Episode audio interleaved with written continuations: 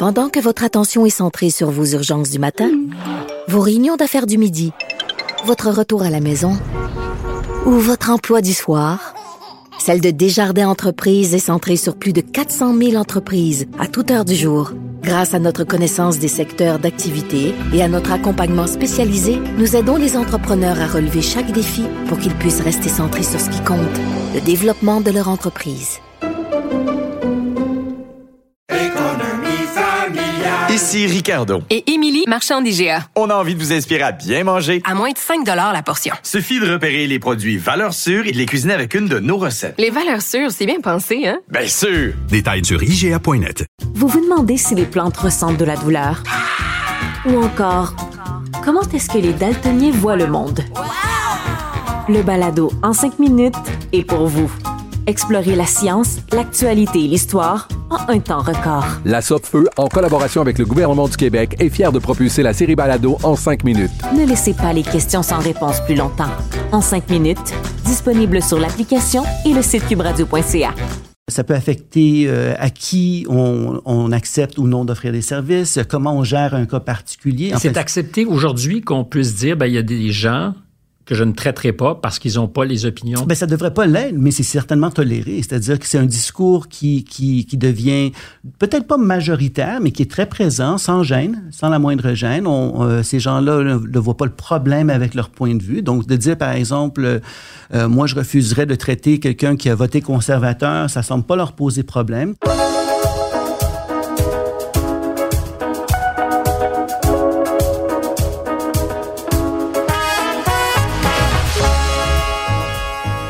À tous, bienvenue à une nouvelle édition de Contact que vous pouvez écouter sur toutes les plateformes habituelles ou, si vous le choisissez, sur YouTube pour nous voir en, bonnie. Euh, notre invité cette semaine, je vous le présente, Martin Drapeau. Il est psychologue, professeur de psychologie du counseling et de psychiatrie à l'Université McGill à Montréal. Il a été vice-président de l'Ordre des psychologues du Québec, ses travaux de recherche publiés dans plusieurs revues savantes aussi, mais ce sont probablement des articles, eux, publiés dans le quotidien Le Devoir, qui ont euh, eu le plus de retentissement et l'ont fait connaître d'un plus vaste public.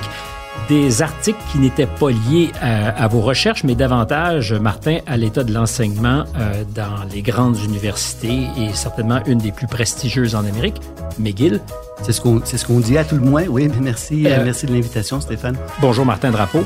Euh, c'est ce qu'on dit à tout le moins parce que vous doutez que McGill soit encore euh, une grande institution d'enseignement? En fait, je, non, je n'irai pas jusqu'à dire ça, mais par contre, je soulèverai quelques questions quant à l'influence des idéologies américaines qui sont déplacées tranquillement vers le Canada de par la proximité linguistique, forcément, les universités anglophones comme McGill sont plus affectées, oui. Comme le serait à Montréal aussi, alors Concordia. Concordia aussi, dans une certaine mesure. McGill, je pense qu'on a été chef de file euh, en termes de, de, politique autour de ce qu'on appelle l'EDI, l'équité, diversité, l'inclusion. Euh, de la littérature, des programmes sur les microagressions. Euh, donc, on a vraiment importé ça des États-Unis, on l'a appliqué tel quel ici, sans prendre en considération, je pense, le contexte québécois. Euh, parfois, euh, on néglige peut-être les particularités du Québec, au-delà des particularités de la langue, mais les particularités culturelles aussi. Euh, on parle beaucoup de multiculturalisme. Euh, j'ai des collègues qui enseignent le multiculturalisme à, McGill parce que ça fait partie du mhm. programme, mais c'est vraiment un modèle très canadien. Donc, on parle pas de l'interculturalisme québécois avec des, des, des, points de référence, des totems auxquels on peut, on peut se référer ici au Québec, la langue, la démocratie, l'égalité, les hommes, les femmes. Donc, il y, a, des différences culturelles comme ça. McGill, je pense, est plus susceptible de euh, d'adhérer de, à ces, ces modèles-là. On le voit très bien dans les politiques qui ont été mises de l'avant. On a écrit tout, récemment un article euh, avec Arnaud Bernadet en littérature qui euh, portait justement sur la business des EDI. Donc, Qu'est-ce que vous entendez par la business des EDI pour ceux qui ne seraient pas initiés? Parce qu'il y, y, a tout un jargon aussi qui vient dans ces combats. certains diront vertueux, qui font progresser, d'autres moins. Vous en êtes peut-être. Quoique, avant même de, parler de ça ou d'aller dans le détail de ce que vous avez écrit avec votre collègue, au départ, euh, tout blanc, cis, euh, que je suis et que, vous êtes, euh, je le dis évidemment avec ironie pour ceux qui nous écoutent, est-ce que vous étiez ouvert à cette idée que le monde, effectivement, avait peut-être besoin d'être un peu bousculé? Euh, on avait déjà collectivement adhéré à l'idée de faire en sorte qu'il y ait une plus grande équité entre les hommes et les femmes, par Exact. exemple. Euh, il y avait même de la discrimination positive dans plein de programmes d'embauche. Euh, Est-ce que ça a fait son temps? C'est une autre question. Mais à une époque, c'était considéré comme nécessaire. Il reste quand même du travail à faire, mais oui. Mhm. Donc, est-ce que vous étiez ouvert à Absolument, cet agenda absolument. politique progressiste? C'est-à-dire l'élan initial, je pense qu'on est tous d'accord. La plupart des gens vont être d'accord pour dire qu'on veut une société plus équitable, plus juste. C'est pas là la question. La question, c'est comment on le traduit en politique, comment on le traduit en programme. C'est là où il y a achoppement. Donc, euh, dans le cas de, de non, mon programme, donc si je fais référence aux deux premiers articles que j'ai écrits, c'était que, euh, un système de pointage euh, à l'effet que euh, bon, on valorise dans une certaine mesure le mérite parce que ça prend aussi certaines qualités pour devenir psychologue. Et là, on parle de l'accès L'accès au programme. ouais. en doctorat?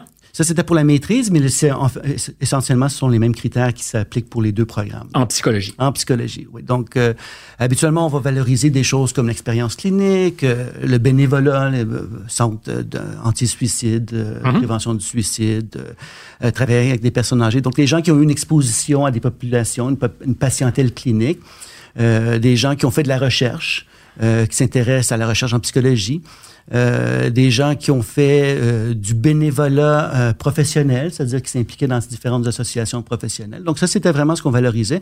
Avec le système de pointage qu'on voulait mettre de l'avant, qui a été euh, mis de côté fort heureusement, On excluant la personne qui me parle. oui, j'étais, j'étais à, à toute fin utile presque le seul à, à m'opposer à ça.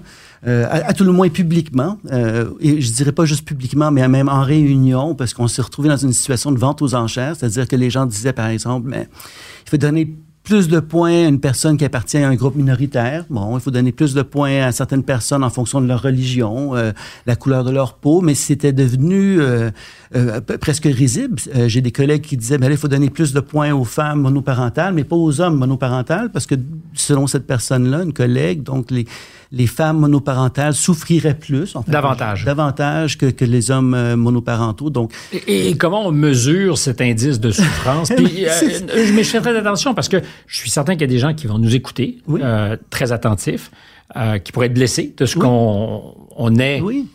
Qu'on questionne même cette idée. Mais le, le problème que j'ai, moi, c'est comment on mesure effectivement ces différentes souffrances. ou... Euh, ben, mais la réponse toute simple, c'est euh, c'est du cas par cas, c'est de l'individu. Ce qu'on faisait par contre dans notre programme, c'était pas du cas par cas. Donc chacun a son parcours, on peut avoir nos particularités, nos difficultés, on peut venir d'un, on peut avoir une enfance troublée, difficile. Euh, c'est pas ça l'enjeu. Donc ça, en principe, lors d'une entrevue, on pourrait l'évaluer. Ce qu'on faisait dans ce cas-ci, c'est que comme on cherche à simplifier, ben on sursimplifie puis on donne des points en vertu de la catégorie tout simplement à laquelle on appartient. Donc, si vous êtes noir, si vous êtes musulman, si vous êtes de tel ou tel groupe euh, culturel, forcément, indépendamment de votre vécu individuel, forcément, euh, vous êtes euh, opprimé. Forcément, il y, a- du racisme, de la discrimination systémique à votre endroit. Forcément, ces gens-là sont pénalisés. Or, euh, moi, j'ai des étudiants de, de, de- enfin, de tout, tout acabit dans mon, dans, mon, dans mon laboratoire, des gens qui viennent un peu partout.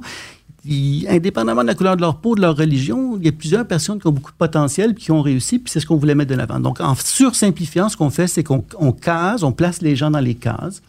Et puis, en vertu de, de cette catégorisation, puis complètement indépendante de, indépendamment de leur histoire individuelle, ben, on leur donne ou on leur retire des points. Et ou même de leurs compétences objectives?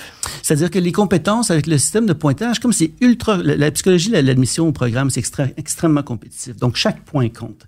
Donc, euh, les points qui, étaient accordés à ça et aussi à une adhésion à ce que moi je qualifie d'une version assez radicalisée de, la justice sociale, faisait en sorte que les points qui étaient rattachés à l'expérience, au mérite, par exemple, étaient euh, insuffisants. Euh, donc, quelqu'un... Donc, on pouvait être dépassé dans le virage par une qualification qui serait différente, qui pourrait Exact. être liée à son, je même pas à dire son histoire personnelle, mais à son identité. Et vous dites, et là, c'est probablement plus pervers, à l'adhésion aussi à une forme d'idéologie. Est-ce Oui. que c'est comme ça qu'il faut le Oui, présenter? c'est exactement comme ça qu'il faut le présenter. C'est-à-dire que on met de l'avant, euh, puis ça, été repris par différents organismes, puis on le retrouve dans différents programmes. Donc, il faut adhérer, il faut faire une espèce de, de, de, de il faut plaider allégeance à une, une philosophie. euh, de la- Plaider allégeance, c'est quand même beaucoup, là. ben c'est, non, mais c'est un peu ça. C'est-à-dire que dans les admissions, euh, on questionnait les gens sur euh, leur, euh, euh, leur tendance euh, à endosser des politiques EDI, euh, avoir une, une, une, une perspective anticolonialiste, euh, anti-oppression. Donc, toujours, le, le fond est toujours très bon. C'est-à-dire qu'on ne veut pas des gens qui forcément euh, sont... évidemment, qui, ont- qui- font preuve de, démontrent des préjugés, mais ce qu'on veut, c'est des gens qui... euh, Ouvert certainement, en tout oui, cas, on veut à des- cette ben, ben, vision la psychologie, c'est ça. La psychologie, c'est ça. Il faut être une- il faut faire preuve constamment d'ouverture. Mais là où ça devient, puis j'ai un peu de longueur d'avance dans notre conversation, parce qu'on s'est parlé une fois euh, à mon émission télé, Le Monde à l'envers, et vous me disiez, mais dans l'absurde, il faut faire très attention aussi à ce qu'on dit, parce que ce système de pointage, finalement, n'a pas été adopté. Mais Oui. dans l'absurde, on aurait pu, et on se retrouve peut-être aujourd'hui en face d'étudiants au plus haut niveau en psychologie Oui. qui pourraient faire le choix de ne pas traiter certaines personnes puis- oui. parce qu'elles n'ont pas l'opinion politique que ces éventuels psychologues ju- jugeraient adéquate. Oui, c'est exactement ça. Donc, euh, moi, j'ai eu plusieurs... En fait, j'ai les exemples, ils abondent quand même. Euh, Par exemple, des, des, euh, ça, ça peut affecter euh, à qui on, on accepte ou non d'offrir des services, comment on gère un cas particulier. C'est accepté aujourd'hui qu'on puisse dire, ben, il y a des gens que je ne traiterai pas parce qu'ils n'ont pas les opinions. Ben, ça devrait pas l'être, mais c'est certainement toléré. C'est-à-dire que c'est un discours qui, qui, qui devient peut-être pas majoritaire, mais qui est très présent, sans gêne, sans la moindre gêne. On, euh, ces gens-là ne, voient pas le problème avec leur point de vue. Donc, de dire, par exemple, euh, euh, moi, je refuserais de traiter quelqu'un qui a voté conservateur, ça semble pas leur poser problème. Le problème, essentiellement, c'est pas nécessairement ce qu'ils disent, parce que ça, en principe, on pourrait le corriger. C'est que le groupe, de façon générale, euh, craint de prendre position, craint, euh, puis ça, quand je dis le groupe, ça comprend mes collègues aussi, craint de dire, ben, écoute, là, on va un petit peu trop loin, là, ça n'a plus de sens. Quand on dit qu'on peut pas appeler euh, les premiers répondants pour euh, un patient suicidaire parce qu'il est noir, parce que forcément, il va y avoir de la brutalité policière, quand on dit qu'on Parce peut que pas... ces premiers répondants seraient probablement des policiers. Les policiers, bon, puis on connaît tout le, le- le- la- le- le- enfin, le, dialogue, Ou l'absence de dialogue. L'absence de dialogue. Donc, quand on dit, par exemple, qu'on peut pas, on devrait pas appeler la DPJ lorsque c'est un jeune maltraité parce qu'il est amérindien, autochtone, euh, parce que forcément, ben, c'est une extension des pensionnats. Donc, ces gens-là, finalement, prennent des décisions cliniques qui ont un impact direct sur la qualité des services. Alors, est-ce qu'on est à la marge en ce moment quand on parle de ces choses-là? Parce qu'il faut aussi replacer euh, les, les- les gens qui aujourd'hui sont aux manettes, qui sont susceptibles de traiter ou qui le feront de plus en plus, parce qu'on parle de nouvelles cohortes. Euh, est-ce que ce sont donc des gens qui auraient ce- cette vision des choses? À la marge ou de plus en plus, ça pourrait devenir une norme? Je pense que ça se généralise. C'est-à-dire qu'il y a dix ans, jamais on n'aurait entendu ça, jamais de la vie. Euh, tranquillement, il y avait Mais je peux postuler, puis je m'excuse, c'est Oui, brutal de vous interrompre, mais je peux postuler que dans l'histoire de l'humanité et des idées, euh, il y a probablement sur, il y avait probablement sur les campus américains dans les années 60, fin 60, Ben début oui. 70, des choses qui étaient inimaginables dix ans avant et Ouais. qui pourtant aussi positivement changé le monde. Oui, tout à fait. Tout Alors, est-ce qu'on pourrait pas se dire, pinçons-nous le nez? Euh, Ça dépend, ça dépend. Donc, il faut, il faut, il faut, faut prendre un peu de recul, par exemple. Il faut se dire, c'est quoi la mission qu'on a comme professionnel, par exemple? Euh, je sais pas, si on prend la, la- quelqu'un qui est un juriste, un avocat, c'est la, la justice. Si on prend un médecin, c'est atteindre une certaine santé ou maintenir la santé. La psychologie, c'est la science du comportement, changer le comportement, comprendre le comportement. À partir du moment, par contre, où, et puis il y a, la, il y a la- toute la question de la justice sociale, où on veut une plus grande équité sociale, une plus grande justice, on veut que les gens vivent en plus grande harmonie en principe. Et donc, dans une santé psychologique meilleure, parce que pas montrer du doigt pour ce qu'ils sont, jamais les essentialiser, en fait. C'est ça, mais le problème, c'est lorsque une le- la, la mission, la raison d'être, ce qu'on appelle le telos, si vous voulez, le- de- de- d'une profession ou d'une discipline vient contaminer celle d'une autre. Par exemple, si on dit euh, euh, dans le monde des affaires, le, but, la raison d'être, c'est de générer de la richesse. Bon, c'est- c'est parfait. Elle peut informer la médecine. Donc, on peut informer les médecins dans la mesure où on peut leur dire, par exemple, écoutez, vos interventions médicales sont trop coûteuses, il y a moyen de faire euh, de façon plus économe. Par contre, si on vient le substituer complètement, là, ça devient problématique. Ça va faire un médecin qui, qui, qui traite pour faire de l'argent, pas pour soigner. C'est la même chose avec la justice sociale. À partir du moment où elle vient se substituer à la raison d'être d'une autre profession, c'est-à-dire que la psychologie devient plus une discipline qui vise à comprendre et puis à changer le comportement, puis éventuellement atteindre une certaine santé mentale, ça devient une discipline axée sur l'anti-oppression, l'anticolonialisme, donc une confusion vraiment dans la raison d'être. Puis ça, on le voit de plus en plus. On le voit de plus en plus. D'ailleurs, la Société canadienne de psychologie, ils ont tout récemment émis leurs nouveaux critères d'agrément pour les programmes universitaires. On parle toujours des compétences de base qui sont absolument cruciales, mais on parle aussi de plus en plus d'une perspective, d'une attitude anticolonialiste aussi. Et donc, ça vient teinter la, la perception qu'on a de la relation avec le patient et Oui. de, euh, de ce qu'on peut se permettre ou pas avec ce patient. mais aussi euh, de ce qu'on peut se permettre de- de- d'aborder ou non. Aussi, c'est en fait c'est toute la question de la parole, mais aussi la compréhension qu'on peut avoir plus plus dynamique du fonctionnement du patient. Donc, on se retrouve dans une situation où on, on réduit le patient, l'individu, à un groupe auquel il, il appartient. Donc, or, la psychologie, c'est Mhm. C'est vraiment... l'inverse. C'est l'inverse. C'est ça. C'est- du cas par cas. Donc, c'est de comprendre... Il n'y a euh, pas de règles que des exceptions. Exactement, c'est exactement ça. Alors là, on se retrouve avec des jeunes. Et puis pour les jeunes psychologues en tout des débuts de- de- d'exercice ou en fin de formation, c'est rassurant parce que ça simplifie beaucoup les choses. On a l'impression d'avoir compris quelque chose, puis on n'a pas besoin de s'exposer aux particularités de- de- du patient avec toute sa souffrance, toute sa complexité. On a déjà des règles. Donc vous êtes de tel groupe, forcément vous avez Ça induit quelque chose. Eh oui, ça induit quelque chose. Alors, dans les choses que vous avez dites ou écrites dans le devoir, puis on viendra à ce papier, parce que je l'ai dit tout à l'heure, on fera pas de, on va pas l'oublier. Quand vous dites, il y a un business aussi qui vient euh, avec euh, ces, ces nouvelles, non pas les règles, mais pratiques. Oui. Euh, EDI, c'est ça? Oui, EDI, équité, diversité, inclusion. Voilà. Euh, vous disiez dans un article du Devoir qui a attiré l'attention sur vous, euh, délibérément exclure les Blancs en raison de leurs privilèges blancs, les hommes en raison de leur toxicité masculine, les francophones euh, à cause de leurs lois discriminatoires enfreignant les droits des anglophones et des allophones, les hétéros en raison de leurs privilèges cis. Et là, il y a toute une liste. On pourrait dire, ben, il s'est défini, là, il s'est décrit. Euh, enfin, je ne veux pas rentrer dans votre vie sexuelle, mais je fais la présomption que vous parliez un peu de vous.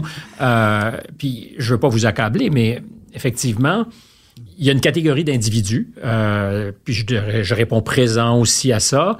Puis, on est toujours les mêmes aussi à, à se gratter un peu la tête, puis à se dire, est-ce que le monde est tombé à l'envers ou est-ce que... Mais est-ce que notre perspective nous rend aveugles? Je mets toutes les hypothèses sur la table. Est-ce qu'elle Oui, allons-y. Euh, est-ce que, effectivement nos, nos privilèges font que on a un angle mort qui nous fait mal voir le monde Euh, et quand vous décrivez ce qui peut arriver, parce qu'à la clé vous disiez les chances qu'un homme répondant à ces catégories euh, soit sélectionné dans le programme si on avait adhéré euh, à ces nouvelles règles de sélection étaient nulles. Il n'y aurait pas eu un Québécois À toute fin francophone. utile, oui, c'est ça. Euh, Puis un autre risque, euh, avec un impact sur la santé des Québécois, c'est qu'on sélectionne beaucoup de gens qui iront travailler éventuellement ailleurs. Ça, c'est un autre problème majeur. On sait qu'on est en pénurie de psychologues, de professionnels de la santé mentale. Donc, on a. Ça, il faut quand même être tolérant à, ce- à cet endroit-là, euh, à, cet effet-là, parce que l'Université McGill, c'est quand même une université anglophone, internationale. Donc, on forme beaucoup de professionnels qui, ultimement, vont quitter le Québec. Euh, mais dans ce cas-ci, on peut quand même soulever la question. Je connais pas la réponse nécessairement, mais dans un contexte de pénurie de professionnels la santé mentale, dans un contexte de pénurie de psychologues, est-ce qu'on pourrait pas aussi faire en sorte, l'université étant euh, à quelque part euh, une institution qui rend service aussi à l'État, financée par l'État, financée par, par vos impôts, mes, mes impôts, est-ce qu'on pourrait pas s'attendre à ce que l'université, dans une certaine mesure, à tout le moins, forme des professionnels qui vont profiter au bien-être euh, de la de la population? collectivité. Ouais, c'est ça. Dans un contexte où, je peux me tromper là, dans les statistiques, mais on est à peu près à 20 mois d'attente, je pense, dans le public pour certains Ouais, services en psychologie. Oui, même 24 mois, des fois deux ans. Combien- C'est long, c'est long, oui, 6 à 24 mois dans le système Dans votre programme, parce que ces gens qui sortent de McGill auront le droit de pratiquer comme psychologue, Ouais. euh, vous en diplômez combien par année? C'est une bonne question parce que euh, c'est toute la question du contingentement. Donc, une cohorte typique au premier cycle, donc là, on part du bac, c'est euh, entre 300 et 500 étudiants. Et ces gens-là n'ont pas le droit de pratiquer comme psychologue? Non, non, non, non, ça prend un doctorat. Euh, ben, au Québec, ça prend un doctorat depuis 2006. Euh, certaines universités, la plupart des universités ont fait un passage direct du bac au doctorat. Donc, on complète le bac, on rentre tout de suite au doctorat. Ça prend à peu près 6 ans, 7 ans pour faire le doctorat. Donc, en tout, c'est une dizaine d'années d'université. McGill, dans mon programme, on a conservé, pour des raisons qui, qui sont euh, uniques à notre programme, une maîtrise. Donc, c'est bac, maîtrise et doc. À chacune des étapes, donc on part du bac avec une, un groupe énorme, de 3 à 500 étudiants, on tombe à, à peu près à 20 à la maîtrise, puis à peu près 4-5 au doctorat. Donc le contingentement fait en sorte... 4-5. 4-5, oui. Donc, euh, en moyenne, j'imagine que logiquement, chaque À année, peu près. Il y a À peu 4-5 psychologues diplômés de McGill. De, euh, pas de McGill, de, non, de mon programme. De il y a, un deuxième programme de psychologie aussi qui diplôme des, des psychologues. Mais ça reste, ça reste euh, quand même des nombres qui sont euh, très, très bas. Très, très bas. Et probablement euh, en deçà de ce qui serait optimal compte tenu des besoins criants en santé mentale. Ah, largement en, en dessous. Largement en dessous. C'est-à-dire que euh, on, on estime qu'il y a peut-être un 1000 psychologues euh, qui sont en manque, euh, qui, sont, qui seraient nécessaires. Qui manquent à maintenant, l'appel. Oui, qui seraient nécessaires maintenant pour combler. Puis là, je parle juste du système public. Là. Je parle pas du système privé. Il y a à peu près 1000 psychologues. Donc, ces gens-là, enfin, ces postes-là sont pas comblés. Donc, ces gens-là n'offrent forcément pas de service. hein. Alors, on parle de ce qui est au départ votre pain et votre beurre, c'est-à-dire la pratique de votre métier, de votre profession, former des élèves. Euh, Avez-vous déjà pensé dans votre vie, puis on pourra peut-être revenir un peu en arrière, que vous seriez un jour un personnage controversé? Absolument. Aviez-vous ça en vous? Jamais, jamais, jamais, jamais. euh, C'était, c'était, euh, c'était, c'était extrêmement difficile justement pour ça, parce que d'une part, j'étais pas préparé. Euh, j'étais pas parti en guerre, j'avais pas l'intention de partir en guerre, j'avais dénoncé quelque chose à l'interne sans que ça fonctionne, ça me paraissait moralement aberrant. Euh, euh, et jamais j'ai pensé que la réaction euh, à ces articles-là, que j'ai lus et relus et re-relus, serait aussi, aussi féroce, aussi féroce. Mais il y a dans votre vie un événement peut-être marqueur avant ça. Et vous n'êtes pas le seul impliqué dans, je ne sais pas si on doit parler d'un incident, mais dans, dans l'histoire. Vous invitez à l'Université McGill, et vous n'êtes pas les seuls, le professeur Zucker. Euh, En fait, oui, oui euh, une précision. Moi, j'étais pas impliqué là-dedans. C'était des, euh, donc c'était un autre département, mais c'est l'uni- c'est c'est l'université McGill. C'était le département de l'unité de psychiatrie transculturelle. Donc, j'étais pas impliqué du tout, du tout dans l'organisation. Mais est-ce que vous êtes éclaboussé par cette histoire? Il me semble que... ben, oui, c'est-à-dire que, en fait, je pense qu'un des éléments déclencheurs des difficultés que j'ai pu vivre, Alors, qui est d'abord ce monsieur Zucker? Parce qu'on, pour ceux qui nous écoutent et qui ont Oui. cette patience, euh, ça peut avoir l'air un peu spécieux, toutes ces affaires-là, anecdotiques. Oui. Mais en fait, dans vos univers, d'abord, c'est des bombes atomiques parce que ça a Ouais. retenu beaucoup l'attention. Euh, et au-delà de ça, ça nous informe du contexte qui, à terme, a de l'impact dans nos vies collectives. C'est ça. Donc, euh, m- monsieur Zucker, médecin, Euh, c'est un psychologue, Psychologue. un psychologue et sexologue, donc qui était à Cambridge, qui est une, institution- une institution euh, très prestigieuse euh, en Ontario, qui dirigeait la, la clinique de la sexualité et dans laquelle aussi on recevait des personnes qui étaient euh, qui souffraient de dysphorie de genre, donc des personnes qu'on dit souvent trans là, en, langage, en langage commun. Et puis euh, cette personne-là, d'après ce que j'ai pu en comprendre, parce que je suis pas tout à fait expert, donc je- et, et puis je, le- je ne le connaissais pas avant d'avoir vécu ce que j'ai vécu. Euh, cette personne-là, donc, avait euh, fait l'objet d'une enquête suite à deux plaintes, si j'ai bien compris, de parents qui éventuellement se sont rétractés. Donc, on a compris suite à l'enquête que finalement, euh, les plaintes à son endroit n'étaient pas fondées.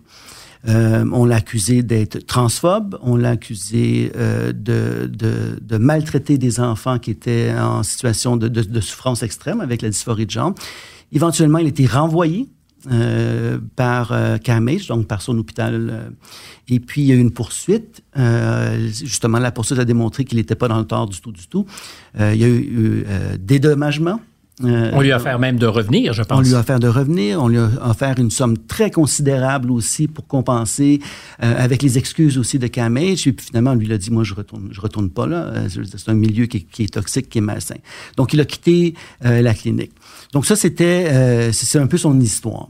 Maintenant, cette personne-là qui, euh, encore une fois, je suis pas expert en la matière, mais euh, avait été invitée par des gens de McGill à donner une conférence pour parler de la, la question de la transidentité.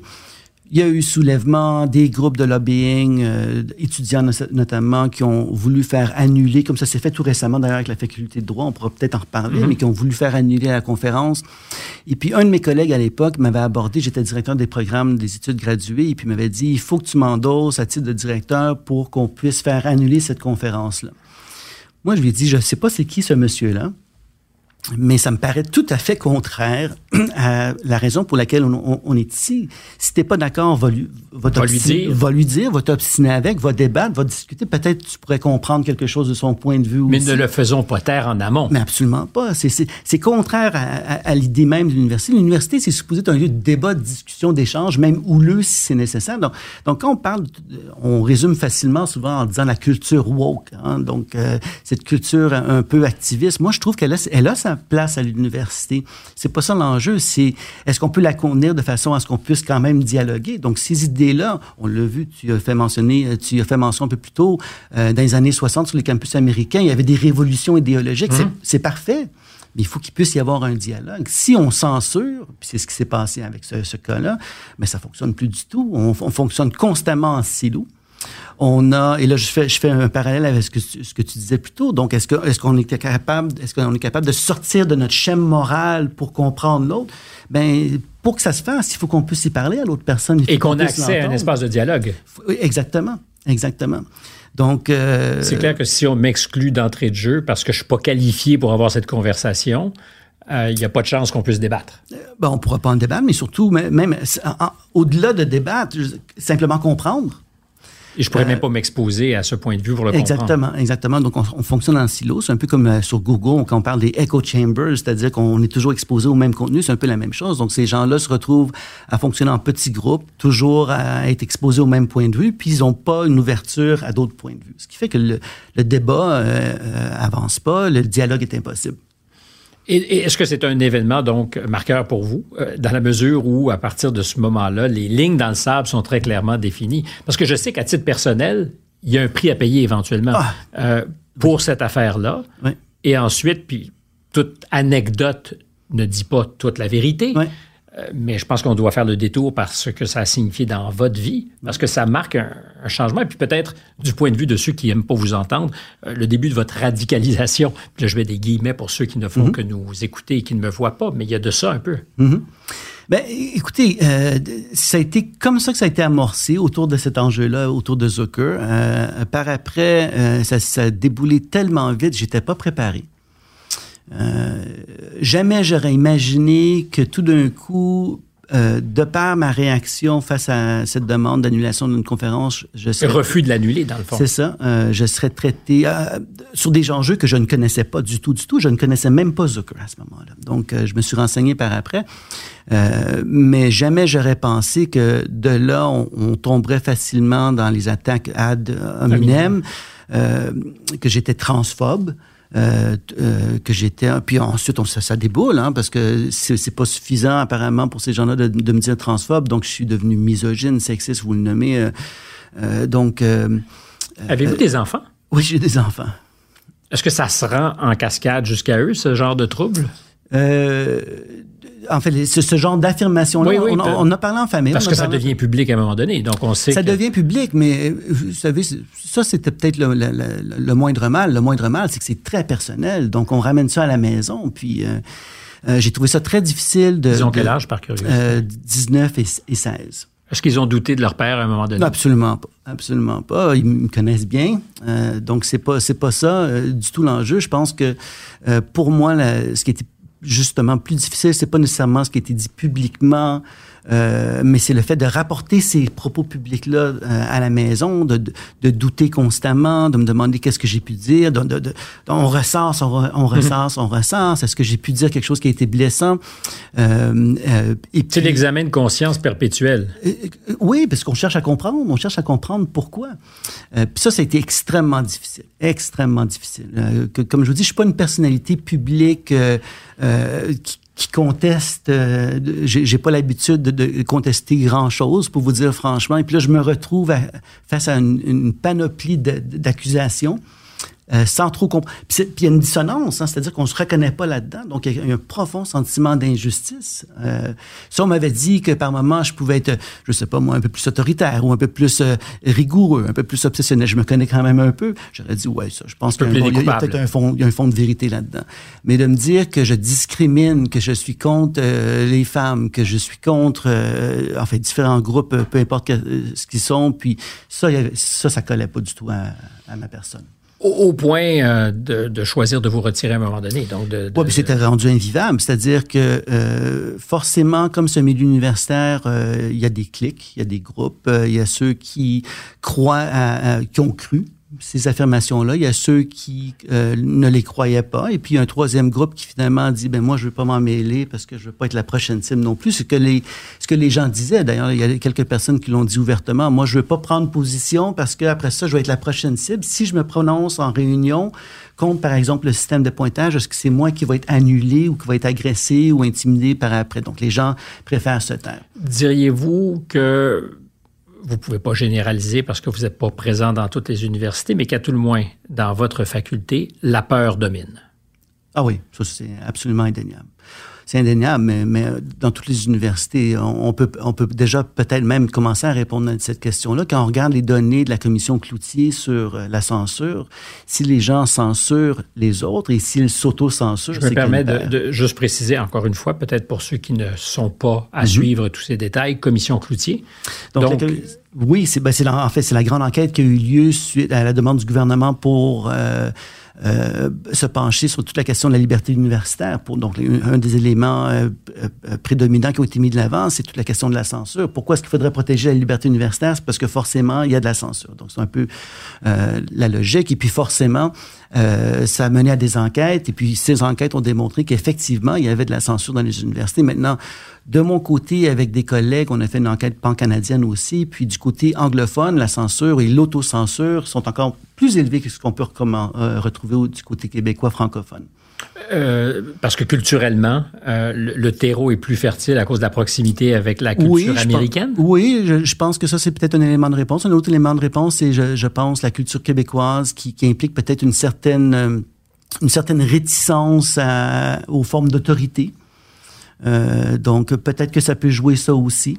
Euh, donc, le fait de se faire imposer un point de vue, de se faire dire ce qu'on peut ou ne pas dire, ça fonctionne pas. La proximité aussi peut-être avec les pays francophones. La France, on sait que c'est un pays où on aime beaucoup... Plus réfractaire. Mais on sait que c'est un pays où on aime beaucoup débattre. Mm-hmm. hein? Donc, euh, le côté peut-être un peu plus latin. Euh, donc, je, enfin, peut-être qu'un sociologue serait plus mieux placé pour, pour, pour en parler, mais c'est clair que du côté des universités anglophones, c'est plus présent et puis que c'est présent dans, dans, dans, nos universités au Québec. Euh, vous avez parlé de censure et d'autocensure et ça s'appuie sur des, des, sondages qui ont été mm-hmm. faits avec des étudiants et des professeurs et, des étudiants qui ont très clairement compris les enjeux aussi, c'est-à-dire qu'ils savent qu'il y a un risque à prendre la parole. Ben c'est exactement ça, c'est-à-dire que euh, ben, si je peux faire le lien avec, avec mon histoire, c'est-à-dire que j'ai pris la parole, on me l'a reproché, euh, essentiellement, c'est ça qu'on a fait. On m'a reproché d'avoir pris la parole. Et puis, bon, tous les professeurs qui voient ça, mais qu'est-ce qu'ils en comprennent? Mais on est mieux de se taire, c'est un peu ça. Donc, on peut imaginer que c'est encore pire, je pense, chez les jeunes professeurs qui n'ont pas encore la permanence. Moi, j'ai ma, ma, permanence, donc en principe... Une pas à risque, théoriquement. En principe, je suis, je suis pas à risque. Donc, j'ai euh, à la fois le luxe et la responsabilité de prendre la parole. Mais un jeune professeur qui espère prendre, euh, obtenir la permanence éventuellement, ben il, garde sa queue entre ses jambes puis il, attend. Est-ce que vous êtes un furoncle euh, au derrière de l'institution, pardonnez cette vulgarité, mais est-ce qu'à un moment donné, vous avez eu cette perception que vous étiez euh, ben, désagréable pour l'institution, comme peut-être d'autres professeurs ailleurs ont ce sentiment d'ailleurs à l'université. Oui, oui. Euh, j'avais compris que, euh, en fait, euh, ce qui se passait dans mon programme était révélateur de ce qui se passait plus largement au sein de l'université. Donc, euh, je le vois aussi euh, dans la mesure où on cherche à établir des ponts de communication. Donc, on, on organise une conférence au mois d'avril qui va porter sur la question des EDI, de l'équité, la diversité et l'inclusion, la parole, les différents points de vue, la liberté universitaire. Est-ce que ça serait pas la preuve qu'il y a encore de l'espace pour la liberté d'expression et la critique. Ben, on n'est pas rendu là. On, l'organise. On verra au mois d'avril. Mais par contre, ce qui augure très mal, c'est que j'ai fait un appel à Angela Campbell, qui est notre vice-rectrice euh, affaires académiques EDI. Euh, j'ai pas de réponse. Donc, je les ai invités à venir dialoguer. Il me semble que quand Comme si vous étiez dans des équipes adverses. Ben c'est exactement ça. Puis les, les gens se parlent pas. Puis, puis c'est un peu le problème avec ces politiques-là, c'est qu'elles nous viennent du haut. Il n'y a pas d'occasion d'en discuter. Il n'y a pas de place pour, il n'y a pas de forum pour en, débattre, pour, pour les peaufiner non plus, euh, parce qu'il y aurait forcément beaucoup d'ajustements à faire. C'est comme l'étape de la loi, ça, ça apparaît un jour. C'est ça. c'est exactement. c'est- Ça, ça nous est venu du ciel, enfin des États-Unis dans ce cas-ci, ça nous est venu du ciel, et puis on, on- on- de là découlent certaines politiques sans qu'on puisse en, en discuter. C'est arbitré quelque part, tout ça? Parce qu'à un moment donné, c'est comme si tout le monde avait reçu en même temps, c'est la formule un peu éculée, mais le fax. C'est-à-dire que tout le monde s'est à peu près mis, puis c'est, je dirais, vrai dans plusieurs institutions. Euh, je vous demanderai pas de spéculer sur ce qui se passe dans nos musées ou ailleurs, mais c'est comme si soudainement, il y avait aux manettes, euh, aux commandes, des gens qui, en tout cas, avaient toutes, pour l'essentiel, ces personnes, reçu les tables de la nouvelle loi. Ouais. Je pense que euh, initialement, on, va, on va mettre quelque chose au clair, c'est-à-dire que l'idée initiale, le mouvement initial, il est très bon. Donc, euh, ça, ça, je tiens à, à le préciser.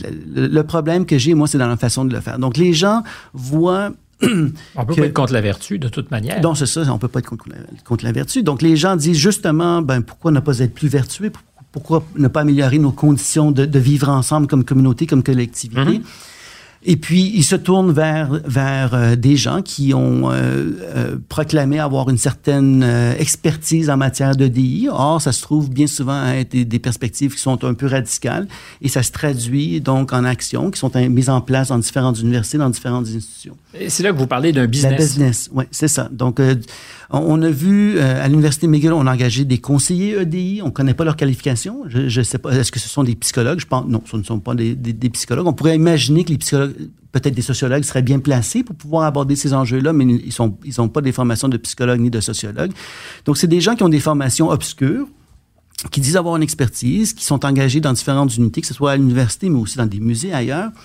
Euh, et puis, de plus en plus, on voit des firmes privées maintenant qui font euh, du, du consulting, donc de la consultation auprès des compagnies pour euh, accroître le- le- tout ce qui est l'ouverture à la diversité et puis pour combattre les biais inconscients, les biais des employés. Donc, c'est vraiment rendu... c'est les pires quand on vient débusquer ce qui se tapit dans notre inconscient. Freud aurait fait une fortune à, à nous.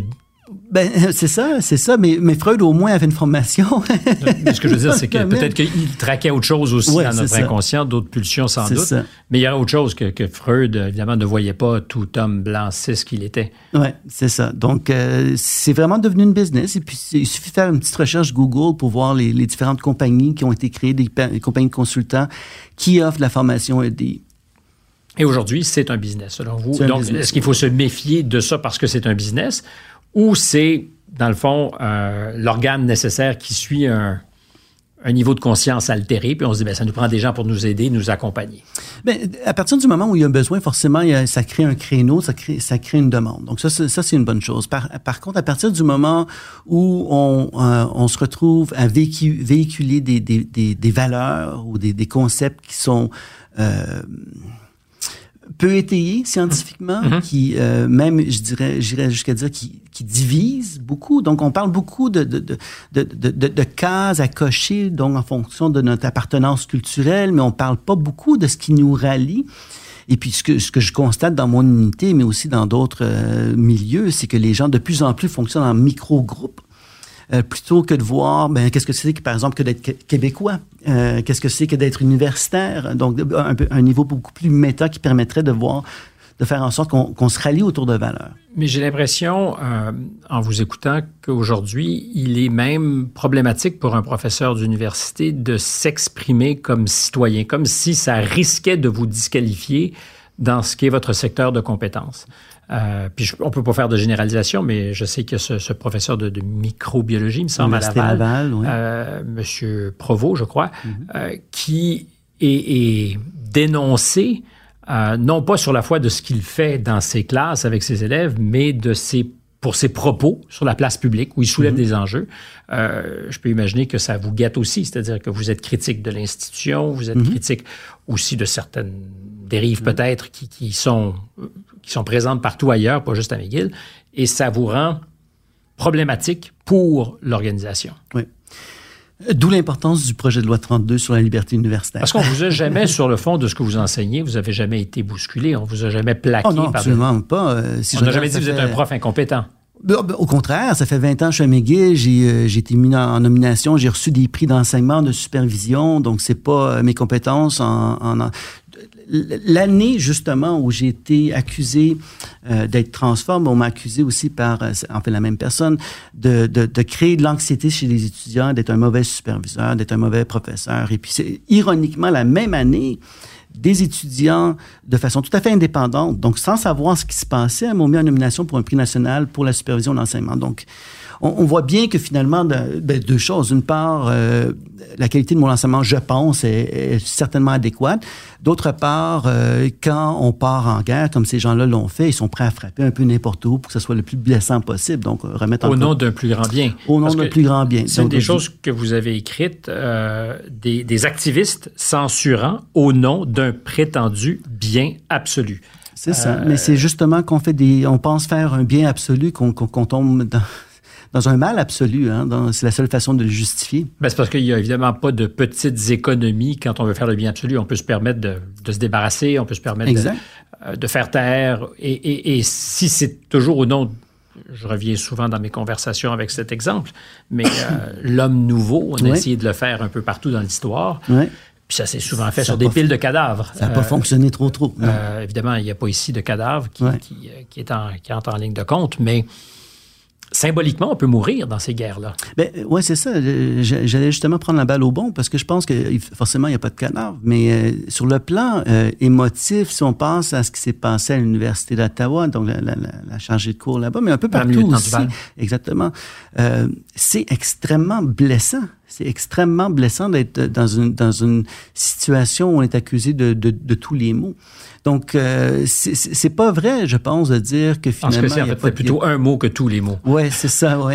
Mais justement, c'est pas vrai de dire que c'est pas. C'est un sacrifice nécessaire, c'est indéfendable comme position. Avez-vous eu besoin de support psychologique? Oui, absolument. Oui, oui, c'était extrêmement difficile.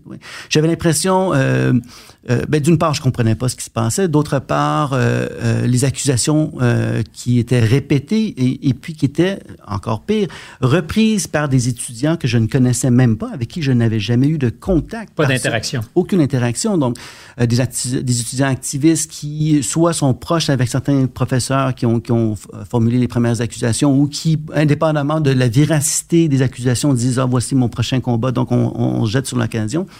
Euh, donc, ça, venait d'un peu de, de, tous les côtés, euh, des, actes mineurs, pas majeurs, mineurs de vandalisme, euh, des papiers arrachés sur ma porte. Donc, c'est un stress constant. Arrivant en classe, à la maîtrise, puis là, je me dis, ah, est-ce que c'est elle qui a porté plainte? Parce que j'ai su par après qu'il y avait des lettres qui avaient été soumises me traitant de, de, de demandant mon renvoi en réunion départementale. J'ai un collègue qui a demandé à ce que je sois censuré. Délit de trumpisme. Euh, oui, c'est ça, le délit de Trumpiste. Donc, j'étais un Trumpiste. J'étais un, fan de Trump selon ces, ces personnes-là. Donc, ça, pour eux, dans leur imaginaire, c'est vraiment des choses qui sont, qui sont toutes liées. Euh, et puis, euh, forcément, à partir du moment où on est un Trumpiste, ce que je ne suis pas du tout, euh, mais en même temps, vous auriez, dans un monde normal, vous n'auriez pas à vous défendre. J'aurais pu l'être, c'est ça. Mais, mais on sait très bien aussi que, puis ça, c'est tant aux États-Unis qu'au Canada, que la, la, la, les opinions politiques des universitaires sont très, très, très à gauche. Donc, les conservateurs dans le milieu universitaire, il n'y en a pas beaucoup. Il n'y en a pas beaucoup. Euh, donc, déjà là, le fait d'avoir... Est-ce que vous vous définissiez au départ comme un progressiste ou un conservateur? Euh, plutôt progressiste, mais là, je viens que je ne sais plus, parce que, euh, pour vous dire franchement, je me suis toujours considéré plus à gauche, et puis, tout d'un coup, on, cette gauche-là à laquelle je m'identifiais est rendue presque à l'extrême droite. Le curseur s'est déplacé. le, le, curseur s'est déplacé. Euh, donc, je pense qu'il faut peut-être redéfinir, il faudrait peut-être se réapproprier, réapproprier la gauche modérée euh, mais euh, c'est ça, donc c'est extrêmement difficile. Et puis on, on, se pose des questions, on se demande euh, ce qui se passe, et puis on, perd du son, le sommeil est affecté, les relations avec la conjointe, les enfants. Donc c'est pour ça que je disais qu'on on le ramène à la maison. On, soudainement, vous parlez de vous à la troisième personne, mais c'est un mécanisme. c'est un mécanisme. le psychologue qui s'intéresse à vous. Et c'est exactement vous êtes en train de me raconter l'histoire de quelqu'un qui n'est pas exactement. C'est exactement ça. On appelle ça une intellectualisation. Donc, mais vous faites bien de le souligner. Donc c'est, mais, mais ça rend ça rend compte, je pense, encore du, du fait que malgré le temps qui s'est écoulé depuis, ça reste quand même très mmh. difficile de, de, de, de, penser à ce que j'ai pu vivre à ce moment-là. Et, d'autant plus que, comme je le mentionnais, ça reste présent. C'est-à-dire qu'en classe, j'ai l'impression de marcher sur des œufs. Est-ce que je vais choquer quelqu'un? Euh, si je choque quelqu'un, il y a une plainte. Est-ce que ma directrice, le doyen vont me défendre quand eux-mêmes, euh, j'ai l'impression, adhèrent à tout le monde dans une certaine mesure à ces idéologies-là. Donc, moi, le, projet de loi 32, c'est une bénédiction. C'est-à-dire que, de toute évidence, les universités, notamment McGill, je pense, ont échoué dans leur mandat. Euh, les professeurs ne se sentent pas en sécurité de débattre. Euh, la censure existe. Les conférences comme endroit, encore une fois, euh, c'est-à-dire les annulations se poursuivent. Ça s'est continué. À la faculté de droit. À la faculté de droit. Donc, ça prend, ça prend un cadre pour rappeler aux universités, d'une part, leur mission, mais aussi, je pense, éventuellement qu'il va falloir remplacer certains dirigeants universitaires qui ne comprennent pas tout à fait c'est quoi la mission de l'université. Ça, c'est un programme qui va vous faire beaucoup d'amis, euh, Martin Drapeau. Euh, ben, ben, vous savez, les amis, j'en ai des bons, puis je les conserve. j'en ai pas besoin d'autres pour tout de suite. Mais euh, revenons à cette idée de la censure et de l'autocensure, parce qu'on a un peu ouvert sans aller au fond de l'histoire. comment ça se manifeste, selon vous, chez les étudiants? Ah, mais les étudiants le disent, c'est-à-dire que par Ils disent ou ils le disent pas? Ben, en fait, ils le disent en privé. Donc, euh, un des bénéfices, je pense, euh, ce qui était très révélateur pour moi, c'est quand j'ai écrit le texte, que, le premier texte dans le devoir, j'ai eu plusieurs courriels des rencontres avec des étudiants qui me disent Ah, quelle bénédiction, parce que j'avais l'impression que tout le monde pensait un peu de cette façon-là, donc j'avais pas le droit de m'exprimer. J'ai le droit à toutes sortes d'histoires. Les étudiants le disent. Quand on aborde certains enjeux autour du genre, la race, la religion, tout ce qui peut être un, peu plus euh, chaotique, ben on. Clivant. Clivant, euh, les gens se taisent. Ils le disent, on n'en parle pas. Euh, à un point tel que dans mon dernier plan de cours, euh, j'ai mis noir sur blanc que tous les points de vue étaient importants et que chacun avait le devoir de s'exprimer indépendamment de son point de vue. Donc, c'était rendu là. Parce que souvent, dans, les plans de cours, ce qu'on va dire, c'est qu'il faut y créer un climat qui est non toxique, sécuritaire. On parle beaucoup de la sécurité. Comment ça se définit la sécurité dans un environnement universitaire? Ben, Parce que c'est toute la question. Je me suis souvent posé la question euh, à l'onde de ce qui se passe, pensant que les mots, par définition, mordent pas. Euh, puis je comprends que c'est très provocateur de dire ça. Ben, ils peuvent être blessants. On est tout à fait d'accord. Mais les rapports entre les humains peuvent être blessants.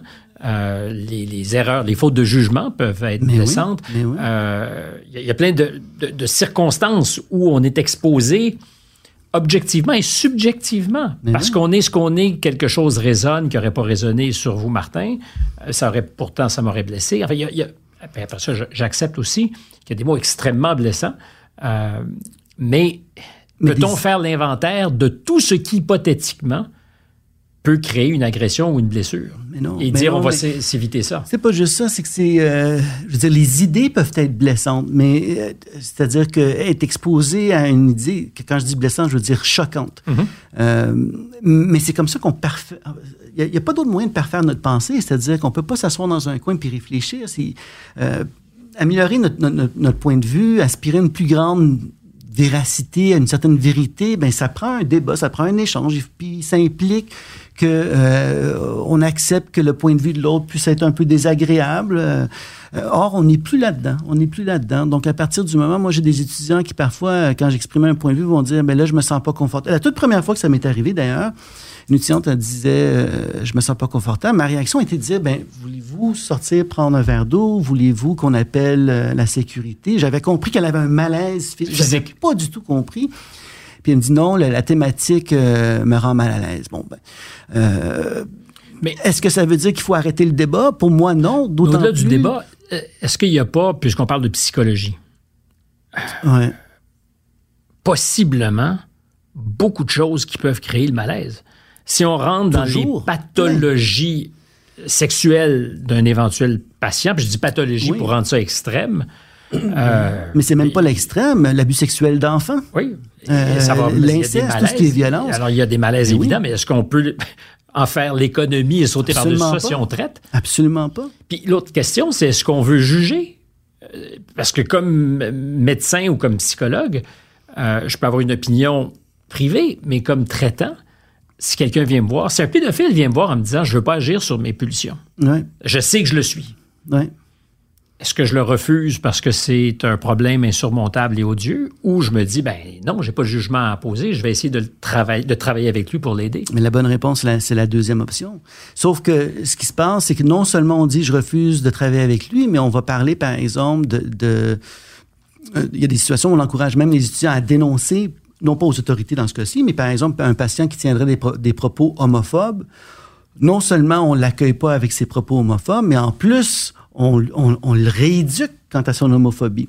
Alors que la personne qui est homophobe, ben, elle exprime forcément un malaise, un conflit. Bon, ça peut être n'importe quoi, mais il faut en mesure de, de, de l'accueillir pour le comprendre, pour l'aider. Si on, si on fait, si on, On fait peut pas commencer par juger. On peut pas commencer- juger, mais non, Euh, on peut pas juger. Éventuellement, j'imagine, comme citoyen, dans, dans le confort de notre vie privée, on peut juger beaucoup de choses. Ouais. Mais j'imagine, encore une fois, je mets peut-être des mots dans votre bouche, donc je me méfie de moi-même. Euh, Mais il faut accueillir, il faut tout on le peut monde pas d'abord juger. Mais non, il faut accueillir, il faut essayer de comprendre. Je dirais, les, en, en- en psychothérapie, par exemple, il ne devrait pas y avoir le tabou. Les gens doivent pouvoir dire ce qui leur passe par la tête si on veut pouvoir les aider. S'ils se retiennent, mais il y a tout un pan de leur personnalité auquel, auquel on a- à laquelle on n'a pas accès. Euh, Et il- vous ouvrez là aussi un horizon qui, qui est effrayant. Est-ce que la psychothérapie pourrait être condamnée à l'échec à partir du moment où on censure ce qu'on va vouloir ou se permettre de dire à la personne qui nous aide? Ben ça, c'est c'est un risque. Je pense pas qu'on est rendu ici au Canada, au Québec. Par contre, aux États-Unis, il y a de plus en plus d'écrits qui abordent la question. Euh, à un point tel que maintenant, certains patients vont rechercher des, euh, des psychologues, des cliniciens qui ont euh, des affinités politiques, justement pour faire en sorte qu'ils puissent Comment on détermine ça? Ben, ils, le po- ils posent la question. Ils posent la question. Ils posent la question. Euh, tout simplement parce qu'ils ont peur de se retrouver. Ben, peut- peut-être peut-être c'est plus clivé aux États-Unis, mais on veut pas, quand on est démocrate, se retrouver avec un, un psychologue qui va être républicain. Donc, Mais c'est de la maladie mentale pure et dur, ça. ben, c'est, ben, no- en, en même temps, c'est une il y a blague quelque que chose- je fais. Mais ben, il y a quelque chose de très sain dans ça, pas dans le fait de devoir le faire, mais dans le, dans le fait de le faire compte tenu des circonstances. Pour éviter d'être jugé. Mais oui, mais oui, puis avoir le meilleur service, pour être accueilli, pour être entendu, pour être compris. Il y a le risque à ce moment-là qu'on se complaise aussi dans des visions du monde qui sont complémentaires Ouais. et qui. Parce que comment puis-je progresser si je ne fais qu'être entouré de gens qui même m'admirent et pensent que je pense correctement? Oui, puis euh, d'autant plus qu'en psychologie, euh, on a quand même l'habitude, de par la profession qu'on exerce, de- d'aborder habituellement ces questions très délicates avec un certain doigté. Donc, par exemple, quand on parle de- de- d'abus sexuels en enfance, bon, c'est pas facile d'en parler, mais il se pourrait qu'il y ait dans la salle, dans la classe, un étudiant qui, à un moment donné, a vécu une certaine, forme d'abus, une négligence. Donc, quand on l'aborde, on ne le fait pas de façon strictement théorique, euh, on le fait de façon sensible.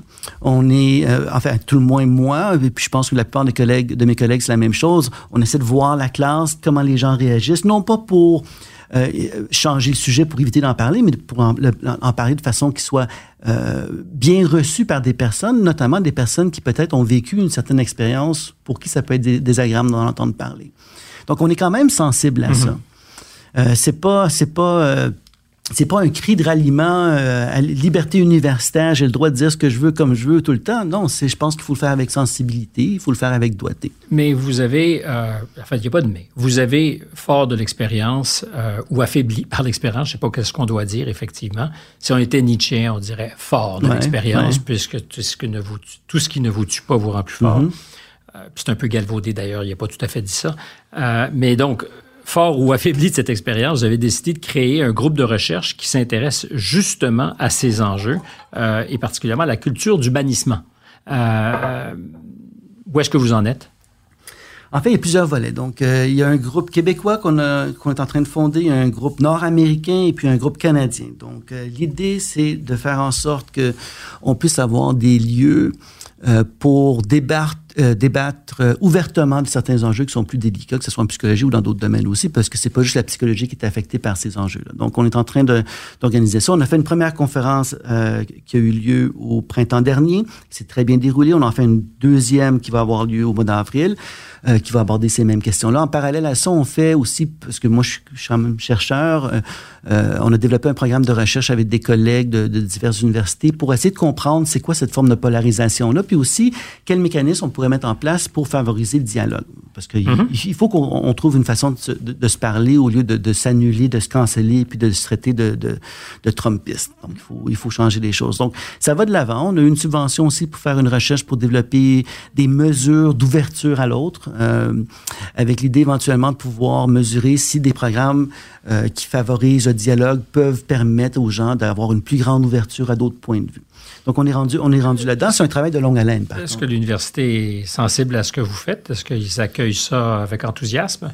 Euh, je sais pas. Pour ce qui est du, euh, pour ce qui est du, du colloque, j'ai pas l'impression parce que je les ai invités euh, à- soit à participer, ce qu'ils ont refusé, euh, soit à me donner le, nom d'un représentant de l'université qui pourrait participer. Donc, euh, il n'y a, pas eu de suite. J'ai demandé aussi même euh, un, financement minime, minime, à tout le moins si on le compare aux montants qui sont investis dans toutes les politiques EDI. Et puis, j'ai pas, j'ai pas j'ai pas eu encore une réponse positive.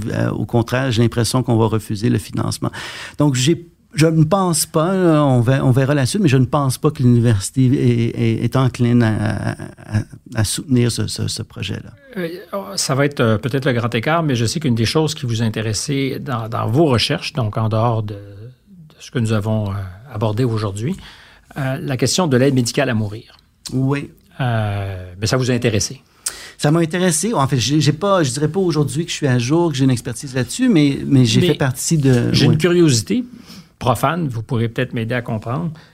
Je constate qu'en ce moment, nos voisins américains, peut-être pour des raisons politiques, sont plus intéressés ou au fait de ce qui pourrait être associé à des dérives sur l'aide médicale à mourir au Canada que nous le sommes nous-mêmes. C'est-à-dire que je, je- je vois, je lis euh, la presse américaine documenter euh, l'évolution de la situation au Canada euh, avec, je dirais pas davantage de rigueur, mais certainement d'intérêt que nous le faisons. Euh, Est-ce qu'on est, encore une fois, aveugle à quelque chose? Est-ce que c'est parce que c'est chez nous et qu'on ne doute pas du processus, qu'on ne se pose pas de questions et que pourtant les Américains, eux, disent Hum, il y a quelque chose de, de bizarre au Canada. Et particulièrement pour des gens qui souffrent de maladies mentales et qui pourraient Ça, choisir. c'est un enjeu. Oui, Ouais. qui pourraient choisir ce- ce- cette thérapie irrémédiable qui est, de- qui est C'est la ça, mort. C'est ça. Donc, j'avais fait partie d'une commission nationale. Donc, quand, quand on dit qu'il n'y a pas eu de réflexion, à tout le moins au Canada, c'est- plus ou moins vrai parce qu'il y a eu quand même une. une, une- Je ne parle pas d'absence de réflexion ici. Ouais, je c'est dirais ça. que les médias ont été en tout cas, moins soucieux Ouais. De poser des questions à ce sujet. Et c'est comme si depuis un an, je lisais aux États-Unis, dans la presse américaine, des, des comptes rendus, anecdotiques des fois, de d'aventures sombres, Oui. de familles qui se retrouvent à apprendre que leur fils, dépressif depuis longtemps, a pris un rendez-vous Mhm. euh, et que c'était possible. Oui. Et euh, puis de l'anecdote, on ne peut pas tirer, tirer des généralités. Mais donc, pour mais toutes ces raisons, comment se fait-il? Je n'ai pas de réponse. hein, je Ouais. vous pose la question. Mais quand, quand j'ai fait partie de cette commission-là, qui était une commission pour le ministère de la Justice, euh, donc c'était au fédéral, euh, je faisais partie du comité justement aide médicale à mourir et puis euh, maladie mentale, euh, troubles mentaux. On on a, on n'a pas fait de vraiment de recommandations, justement parce qu'on n'arrivait pas à s'entendre, parce que c'est extrêmement délicat. C'est-à-dire que, euh, par exemple, quelqu'un qui souffre d'un tr- un trouble très, très sévère, qui est chronique, est-ce que cette personne-là devrait avoir accès à l'aide médicale à mourir? Ben, certains pensent que oui, d'autres pensent que non. Le grand enjeu, évidemment, c'est que, euh, par définition, la maladie mentale affecte le jugement, la volition, Euh, donc euh, y compris le désir de vivre. Donc, euh, quand est-ce qu'une personne fait vraiment une réflexion éclairée, saine sur ses désirs de mourir? Quand est-ce que c'est le reflet d'une pathologie, d'une maladie mentale ou d'une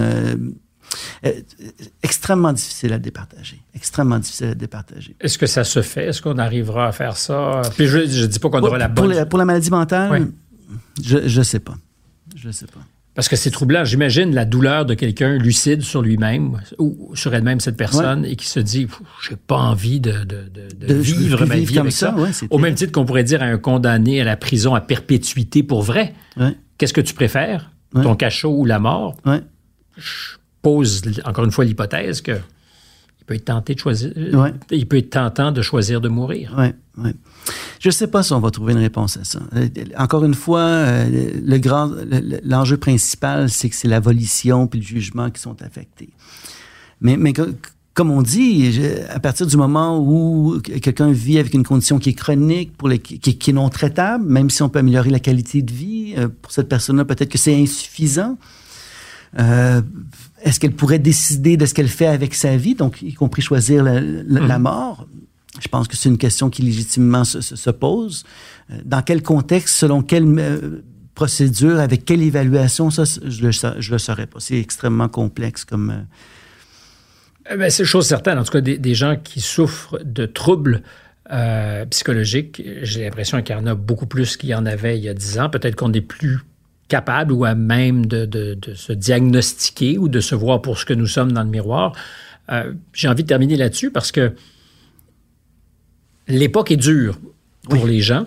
Euh, on a beaucoup, beaucoup parlé de la pandémie des trois dernières années. Il reste que c'est probablement un épisode à hauteur de, de la vie d'un homme et d'une femme. C'est un épisode sans réel précédent. On n'a pas connu ça dans nos vies. Mm -hmm. Il y a peut-être nos arrière-grands-parents qui ont connu la grippe espagnole, mais mm -hmm. on devait aussi se comporter différemment à ce moment-là.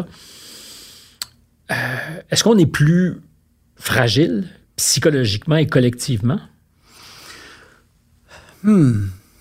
J'aurais tendance à dire que oui. Euh, J'aurais tendance à, à, dire que chez les plus jeunes, puis je le vois chez mes étudiants, il y a une certaine fragilité qui, euh, il y a peut-être 10-15 ans, n'était pas présente.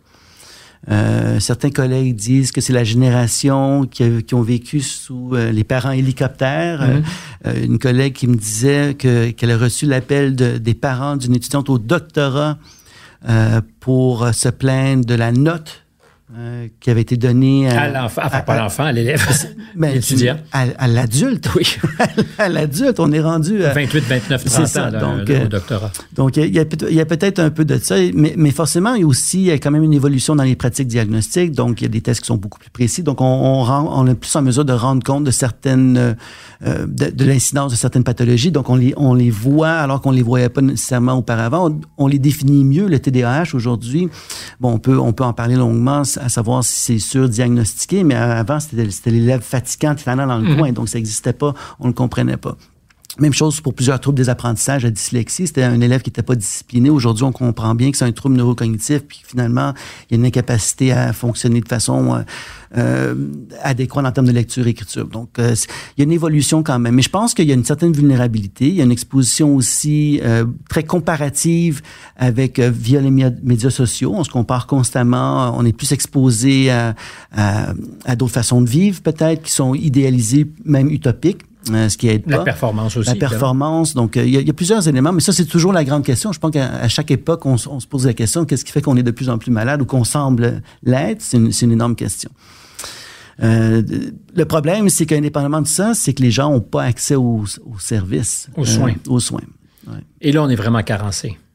Oui, on est, on est carencé. Les listes d'attente, on a mentionné un peu plus tôt dans l'entretien, ils sont euh, quasiment inter interminables, 6 mois, 24 mois dans le système public. Dans le système privé, maintenant, c'est euh, des listes d'attente aussi qui sont très longues. Euh, et puis forcément, il y a une inéquité, c'est-à-dire que si vous avez euh, un peu d'argent, ben, vous pouvez vous tourner vers le système privé. Si vous n'avez pas d'argent, parce que c'est pas, pas financé par l'État, si vous n'avez pas d'argent, ben, vous avez deux choix. Vous restez sur une liste d'attente qui est très longue ou bien vous prenez un médicament. Hein? Donc, euh, ça, ça mène à une surmédication aussi. Euh, parce que le médecin a... a c'est pas une vue de l'esprit quand on dit qu'on est surmédicamenté. Euh, non, c'est-à-dire que c'est c'est une des options très peu non parmi les très peu nombreuses options qui nous restent pour avoir une espèce de soulagement aussi existentiel, symptomatique. Donc, les personnes qui souffrent de dépression, d'anxiété, qui n'ont pas les moyens, qui sont sur une liste d'attente pour un psy au public, mais qui n'ont pas les moyens d'aller au privé, qu'est-ce qui, qu'est-ce qui reste comme option pour le médecin? C'est de prescrire un médicament. Il n'y a pas le choix, le médecin.